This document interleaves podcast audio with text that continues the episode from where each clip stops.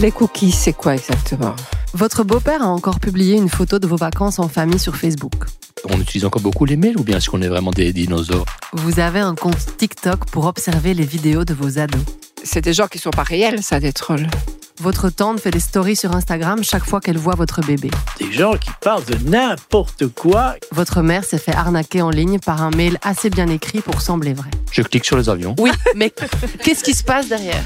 Ces problématiques numériques vous énervent, vous passionnent, vous dépassent? Bienvenue dans Dakodak, le podcast qui fait discuter experts et néophytes du tac au tac et qui va mettre tout le monde d'accord. Épisode 3 Troll malgré moi. Est-il opportun de se lancer dans des grands débats sur les réseaux sociaux? Quel ton adopter pour interagir? Les algorithmes des plateformes sociales favorisent des publications clivantes. Plus un post Facebook fait réagir violemment les usagers, via par exemple l'utilisation d'un emoji fâché ou la publication de commentaires virulents, plus il sera visible dans les fils d'actualité. Est-il dès lors encore possible de débattre sereinement sur les plateformes sociales sans se transformer en troll, cette figure oni du web qui se nourrit de la création de contenus négatifs ou polémiques C'est des gens qui sont pas réels, ça, des trolls. Un petit point sémantique avant de commencer. Si, les trolls d'Internet sont bien des gens réels. Enfin, dans la plupart des cas. L'étymologie n'est pas certaine, mais la définition est assez simple. Les trolls cherchent à attirer l'attention, à créer la polémique, voire même à nuire aux autres utilisateurs des réseaux sociaux. Marianne en a une expérience qui vous parlera sûrement. Tu vois les gens, mais carrément, mais se battre entre eux, s'insulter, se... je comprends pas. Franchement, je comprends pas. Et apparemment, il y a des gens qui adorent ça. Parce que c'est toujours les mêmes que tu retrouves partout. Si j'ai mes opinions à défendre, je vais les défendre. Hein. Ça, c'est pieds et mains liés, euh, mais je le ferai. Mais euh, à partir du moment où je vois que c'est justement pour troller, dire que non, je préfère laisser comme ça. Reprenons les bases. Le troll, c'est donc cette personne qui va commenter une photo Facebook de manière déplacée ou simplement méchante, qui va mettre de l'huile sur le feu dans un débat autour d'une thématique d'actualité, ou dans les cas les plus violents, qui va harceler des utilisateurs. Le trolling, c'est-à-dire le fait de troller, peut même être institutionnalisé. Ça a par exemple été le cas lors des élections américaines Trump vs Biden, lors desquelles des fermes ou usines à trolls ont été engagées par le camp Trump pour polluer les débats sur les réseaux sociaux et ainsi orienter le vote. Des fermes à trolls? Mais qu'est-ce que c'est que ça? Thomas Roybergs, chargé de projet en inclusion numérique chez WeTech Care, nous explique ce qu'on appelle des fermatrolls. Donc, c'est vraiment des entreprises dont c'est le métier de noyer les réseaux sociaux de fausses informations et de contredire pour le plaisir des personnes sur les réseaux sociaux. Et je rajouterais qu'il y a aussi des robots qui envoient des messages automatiques et qu'en fait, on ne discute pas, on ne débat pas avec un robot. Euh, ce sont des messages qui sont prédéfinis et qui visent justement à juste euh, semer le doute. On ajoute un dernier mot à notre lexique autour des trolls, le flaming. Le flaming, ça veut dire mettre le feu aux poudres, littéralement, ce qu'on appelle les flame wars, donc les, guerres des flammes, où il y a des personnes qui s'amusent sur les réseaux sociaux à dire non, tu as tort. Ah, mais si, j'ai raison pour euh, raison A, B, C.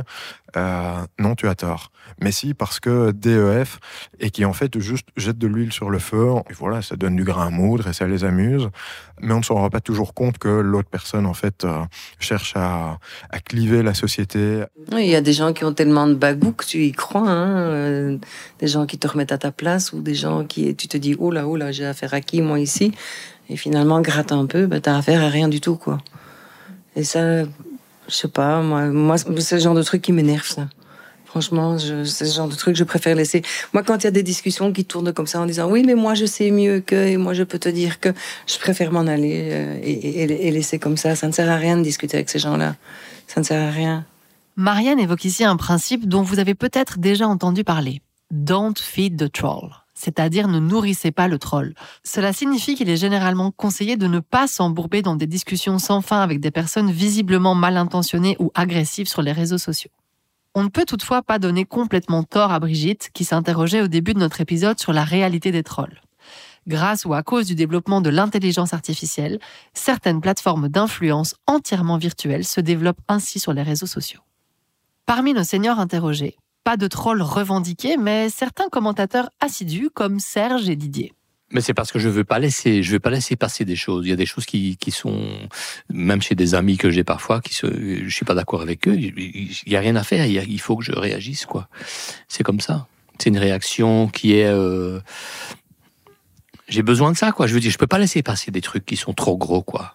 Il faut que je réagisse, quoi. Ça, c'est vrai. Ah, je suis sur un groupe, deux groupes de lombricompos, je suis sur un ou deux groupes de, de fleurs. C'est des questions d'arrosage, des questions de, de- des questions comme ça. Donc il n'y a pas de raison de s'engueuler. Après, bon, on a des réponses sur le même sujet. Il y a des réponses. euh, Moi, des fois, j'ai la réponse, la bonne. Enfin, j'estime la bonne réponse, mais je dis celui qui a posé la question. Vu toutes les réponses qu'il a, qui sont contradictoires, je sais pas ce qu'il va faire. moi, quand je réponds, c'est d'après ma mon expérience personnelle. Bon, si ça marche chez moi, ça devrait marcher ailleurs. Porte ce principe-là. hein. Répondre aux posts de ses amis Facebook pour exprimer un avis contraire ou partager son expérience, est-ce une bonne idée? Des discussions sereines et constructives peuvent-elles réellement prendre place sur Facebook? Mais je trouve ça intéressant, ce, ce débat d'idées. Moi, c'est c'est ça que je trouve intéressant, c'est ce débat d'idées. qui peut, qui peut quand même occuper Brigitte pendant deux jours. Hein, je veux dire. Même c'est ça. Je veux dire, et on relit encore une fois. Mais qu'est-ce qu'il a voulu dire? Tu dois réfléchir aussi à un mot. Enfin, Oui, oui, oui. Il faut réfléchir. Il faut réfléchir. Et toi, tu écris toujours réfléchir. Oui. Oui, ça, Serge y fait, il relit, il relit, il réfléchit, mais moi, je suis impulsif, donc je vais pas relire. Et et- et il y a des gens aussi qui, qui ne lisent. Parfois, dans la discussion, on met un article ou une référence, il y a des gens qui regardent même pas. On l'entend. Débattre sur les réseaux sociaux, cela ne rime pas forcément avec calme. En cause notamment la difficulté de comprendre les intentions des utilisateurs dont on ne lit que les mots sans intonation ou langage non verbal. Un autre élément a capté notre attention dans cet échange entre Brigitte, Angora et Serge. Le fait que le partage d'articles émanant de journaux reconnus ne suffise pas à cadrer le débat. Brigitte le dit, la plupart des personnes avec lesquelles elle débat ne lisent que le titre sans s'intéresser au contenu. Y a-t-il encore de la place pour l'info traditionnelle sur les réseaux sociaux? Cela a-t-il du sens de partager un article pour en débattre avec ses amis sur Facebook? On est allé en discuter avec Grégoire Litz, professeur en sociologie des médias à l'Université catholique de Louvain. C'est-à-dire que, ben, avec la- l'arrivée des réseaux sociaux, la transformation des écosystèmes informationnels et l'apparition de ce qu'on appelle le plus le désordre informationnel, c'est-à-dire qu'aujourd'hui il y a plein de manières d'accéder à l'information et ce qui est nouveau aujourd'hui aussi, c'est que l'information maintenant elle nous arrive directement. Alors qu'il y a 15 ans encore, si on voulait s'informer, c'était une démarche a priori active. On va aller lire le journal, écouter la radio, regarder la télé. Maintenant, de plus en plus souvent, l'information nous parvient via les algorithmes dans les flux de nos réseaux sociaux. Et ça, ça change fort la donne. Aussi parce que les plateformes comme Facebook notamment, et Meta, qui est la plateforme principale, hein, ils se sont rendus compte que s'ils voulaient attirer des gens sur leur plateforme, il fallait des contenus de qualité, que la plupart des contenus de qualité qui étaient créés, ben, c'était par les médias traditionnels. Donc pendant des années, ils ont favorisé le fait qu'on partage des contenus des médias traditionnels. Euh, et en faisant des partenariats avec certains médias importants en Angleterre, aux États-Unis, aussi dans le monde francophone. Et du coup, les médias ont joué le jeu et ils se sont beaucoup investis. Et on voit que maintenant, un média comme la RTBF ou Le Soir, ben, ils ont des comptes Instagram, ils ont des comptes TikTok. euh, la RTBF, presque pour chaque émission radio, ils ont une page Facebook. Euh, donc, ils ont vraiment joué le jeu. On voit depuis un an ou deux que c'est peut-être en train de changer. Que des plateformes comme Facebook sont en train de prioriser un petit peu moins les contenus des médias traditionnels dans les algorithmes, ils les mettent moins en évidence, euh, ils privilégient plus la création de contenu par des individus parce que ça marche bien, on, on le voit, parce que aussi ça crée, il y a des questions de droit d'auteur qui font que bah, les producteurs de contenu, les médias traditionnels, bah, ils sont peut-être plus aussi enthousiastes qu'avant de partager gratuitement leur contenu. Donc tout ça est en train de changer. Euh, on ne sait pas encore trop dans quelle direction ça va aller, mais tout ça change aussi assez rapidement. Les réseaux sociaux ont donné le droit à la parole à des légions d'imbéciles qui avant ne parlaient qu'au bar et ne causaient aucun tort à la collectivité. On les faisait taire tout de suite. Aujourd'hui, ils ont le même droit de parole qu'un prix Nobel. Voilà l'opinion d'Umberto Eco, écrivain italien, auteur notamment du best-seller Le nom de la rose. C'est également ce que pense Roger, l'un de nos seniors interrogés. On voit des gens qui parlent de n'importe quoi et qui sans connaître les choses, sans ça vraiment, et qui racontent des trucs de café du commerce, euh, c'est épouvantable. Il y a eu un, un effet de généralisation qui associe les réseaux sociaux à, je cite, euh, une agora d'un culte en colère. Vous reconnaissez peut-être la voix chantante d'Eloria Vigorou Zugasti, maître de conférence en sciences de l'information et de la communication à l'Université de Grenoble et qui nous avait déjà accompagnés dans l'épisode 1 de Dakodak. Une agora d'un culte en colère, donc, les réseaux sociaux? À tout le moins un espace dans lequel tout un chacun peut exprimer ce qu'il veut, peu importe la source, comme nous l'explique Grégoire Litz n'importe qui peut devenir producteur de contenu et partageur de contenu. Et ça, c'est la grande difficulté. Alors, euh, les réseaux sociaux, par rapport à ça, sont pas tous la même politique. Quelque chose qui est très compliqué aussi dans les réseaux sociaux, c'est que la manière dont est sélectionnée l'information, est mise en avant l'information par les algorithmes, elle est très opaque. On ne sait pas quels sont les critères utilisés par les plateformes pour mettre en évidence tel ou tel contenu. On sait que c'est des algorithmes qui sont personnalisés qui vont être adaptés euh, à chaque personne en fonction de ce qu'on a consulté dans le passé, en fonction de nos préférences, en fonction aussi de toutes les informations que les plateformes collectent sur nos comportements en ligne, pas que sur la plateforme. Euh, et donc, tout ça rend la circulation de l'information très opaque et c'est très difficile pour les personnes de continuer à avoir un, un regard critique sur les informations simplement parce que c'est difficile d'identifier les sources et les intentions des émetteurs des informations. Quelle solution donc pour débattre sur les réseaux sociaux dans un monde régi par les algorithmes et leur soif de contenu polémique porté par des individus? Les médias traditionnels ont-ils encore leur place sur ces plateformes? Grégoire Litz nous a rappelé à quel point les manières de s'informer ont changé ces dernières années, rendant plus difficile le décryptage de l'actualité. On voit que dans les périodes où on a besoin d'informations, les personnes continuent à se tourner vers des médias de qualité. Ce qu'on voit aussi, c'est des médias de qualité qui sont créés directement pour les euh, réseaux sociaux. On a des chaînes d'information, euh, notamment par exemple Hugo Décrypte, qui est une chaîne française qui est très suivie euh, par les jeunes. C'est des journalistes qui sont sortis de l'école, qui ont créé leurs médias directement pour les réseaux sociaux.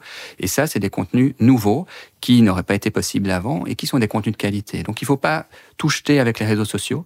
Il y a beaucoup de choses. Ce qui est compliqué, c'est que ces réseaux sociaux, vu que l'information nous parvient de plein de sources différentes, beaucoup plus qu'avant, on va parler de mosaïque informationnelle maintenant d'ailleurs, le flux qui nous arrive est composé de plein de petits extraits de fragments de médias différents. Euh, ce qui est difficile, c'est pour les personnes qui consomment l'information, ils doivent être plus critiques qu'avant parce qu'ils sont confrontés à plus de sources. Dans les médias traditionnels, on va dire, donc la presse, la radio, la télévision, c'était des médias unidirectionnels. On avait un émetteur qui émettait un, message à la masse, c'était des médias de masse, et donc c'était un type de communication qu'on va dire euh, one-way, direct, de l'émetteur vers les récepteurs. Il n'y avait pas possibilité pour les récepteurs de communiquer. Un autre type de communication qui existe dans la société, qui existait déjà avant, c'est la communication interpersonnelle. Et les informations, elles circulaient comme ça aussi avant. Ben, quand vous alliez dans votre famille, euh, au café, avec vos collègues, vous discutiez de l'information, c'est aussi une manière de s'informer. Et la grande spécificité des réseaux sociaux, c'est de mélanger ces deux couches. C'est que sur un réseau social, vous avez de l'information unidirectionnelle, d'un émetteur vers la masse, on va dire, et vous avez aussi de l'information entre individus qui se mélangent. Et ces deux types d'informations, de, communication se mélangent. Un autre changement important dans la manière dont l'information nous parvient, c'est la personnalisation de l'information, influence directe des réseaux sociaux sur les médias traditionnels. On voit que les médias traditionnels, par exemple, une chose qu'ils sont en train de faire, notamment sur le mode de chaîne qui fonctionne bien, comme Hugo décrypte, ben, c'est de personnaliser leurs producteurs de contenu. Hein, il y a, la Libre Belgique vient de changer sa page d'accueil, là, il y a quelques jours. Qu'est-ce qu'ils ont fait? Ben, C'est mettre les portraits des journalistes en grand sur la page en disant ben, tel journaliste est responsable de telle rubrique, suivez-le. Alors ça, c'est tout à fait nouveau, par exemple. Donc on voit que même pour les médias traditionnels comme la presse écrite, ben ça, ils adaptent les codes, ils adoptent les codes des réseaux sociaux. Donc tout ça est en train d'évoluer ensemble. On l'a dit en début d'épisode, les algorithmes favorisent les contenus clivants qui font réagir en bien ou en mal. Donc un dessin de Charlie Hebdo fonctionnera toujours mieux qu'un édito du soir parce qu'il fait plus réagir en bien ou en mal, ce qui plaira aux algorithmes. C'est ça, il sera peut-être il sera plus adapté euh, au mode de communication sur les réseaux sociaux qui favorise le partage d'opinions. Oui. Donc on va créer Josette de gauche décrypte et Marcel de droite. Peut-être. Merci d'avoir écouté Troll malgré moi, le troisième épisode de Dakodak.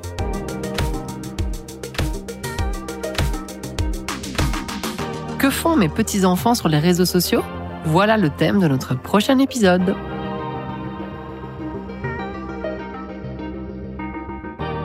Dakodak est un podcast financé par le Conseil supérieur de l'éducation aux médias.